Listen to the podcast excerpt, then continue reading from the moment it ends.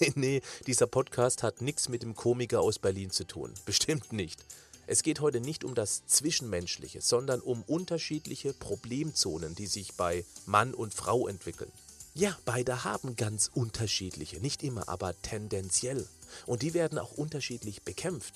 Dabei gibt es nur eine Lösung. Welche das ist, erfährst du jetzt. Das ist der Podcast von Patrick Heitzmann. Schön, dass du mit dabei bist.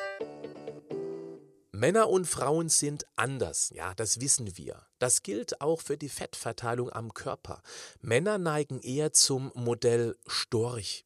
Dickes Bäuchlein, dünne Beinchen. Frauen eher zum Schenkelsilber. Diese unterschiedliche Fettverteilung hatte früher einen großen evolutionären Nutzen. Und erlaube mir bitte in diesem Podcast, dass ich hier, naja, ziemlich plakativ argumentiere. Was ich jetzt gleich verallgemeinere, gilt natürlich nicht für alle, aber die Tendenz, die ist eindeutig. Die Jungs waren früher eher die Jäger als die Sammler. Sie mussten früher ein Gebiet von ca. 15 Quadratkilometer ablaufen, um irgendwas Essbares mit Fell oder Federn zu erwischen. Manchmal standen sie aber auch selbst auf der Speisekarte. In beiden Fällen mussten sie zwischendurch Sprints hinlegen. Schon seit der Steinzeit lagerten die männlichen Kollegen deshalb Fett bevorzugt eher im Bauchraum ein, was wir heute als Apfeltyp bezeichnen. Zum einen steht diese Fettenergie in energieaufwendigen Phasen wesentlich schneller zur Verfügung als Hüftspeck, weil Bauchfett sozusagen lockerer in den Fettzellen hängt, was es auch eben heute so gefährlich macht, weil das die Blutfette erhöhen kann und viel eher Entzündungsstoffe produziert. Zum anderen mussten die flinken Beinchen möglichst frei von Reibungsfläche bzw. Beinspeck bleiben und möglichst Maximalgeschwindigkeiten entwickeln zu können. Dicke Beinchen hätten die Körperstatik beim Schnellrennen so ungünstig verändert, dass er auf der Flucht vor dem Säbelzahntiger sicher die einfachere Beute gewesen wäre. Zumal speckige Beinchen, also die kalorienreichere Silhouette, auch aus der Sicht des hungrigen Raubkätzchens sicherlich verlockender aussahen als ein kugelrunder Bauch, der von hinten oft überhaupt nicht zu sehen war. Ja, oder? Du kennst das. Von hinten sehen viele männliche Exemplare ganz dünn aus und von der Seite werfen die Schnitzelfriedhöfe dann fette Schatten. Und auf der Flucht ging es ja nicht darum, unbedingt schneller als das hungrige Tier zu sein. Der Flüchtende musste nur ein bisschen schneller sein als irgendein anderer Mitläufer auf der Flucht. Gut, wenn der dann Bremsbacken an der Beininnenseite hatte. Die Kollegen wurden dann eher gefrühstückt und sind dann ausgestorben. Heißt also, Bremsbackengene sind eher ausgestorben. Dünne Beinchen, dicke Bäuche rannten von Generation zu Generation. Auch wenn Frauen bei der Jagd beteiligt waren, jagten sie im Verhältnis doch eher Früchte, Wurzeln, Nüsse und Pilze. Da Pilze auch früher nicht so schnell wegrennen konnten, sondern nur blöd herumstanden, waren sie einfacher zu fangen. Also verbrachten Frauen viel Zeit in der Hockposition, um abzuernten. Da wäre ein kugelrunder Bauch ständig im Weg gewesen und ein knochiger Hintern beim Fersensitz auf Dauer wohl ziemlich unbequem geworden.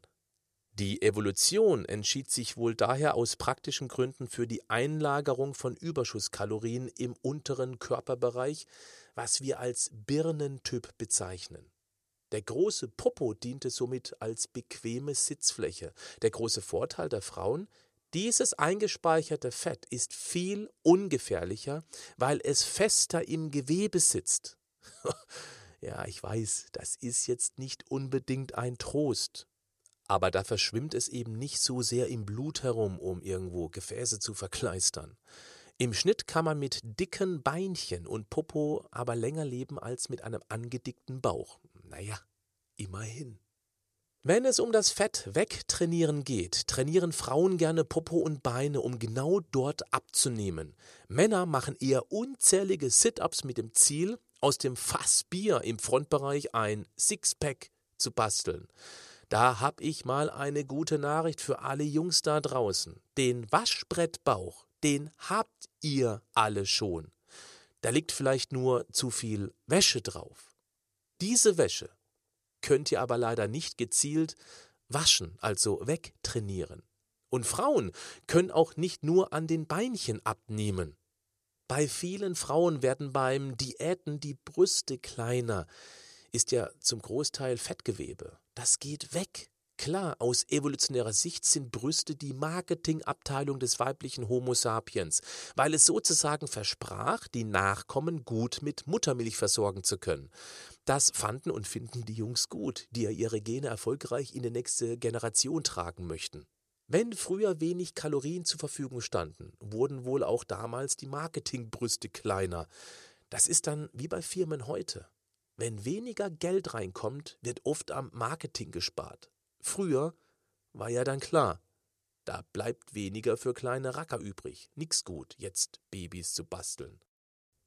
Okay, das mag jetzt weit hergeholt sein, einverstanden. Aber ein Fünkchen Wahrheit könnte da durchaus dran sein. Die Evolution hat uns zu dem gemacht, was wir heute sind. Und das bedeutet auch, wir können eben nicht punktuell, also an bestimmten Stellen, abnehmen. Und das weißt du im Prinzip ja auch. Wo nehmen wir am ehesten ab, wenn wir Diät machen? Im Gesicht. Richtig? Ja, machen wir Gesichtsgymnastik? Vom Kaugummi kauen geht ein Doppelkinn ja auch nicht weg.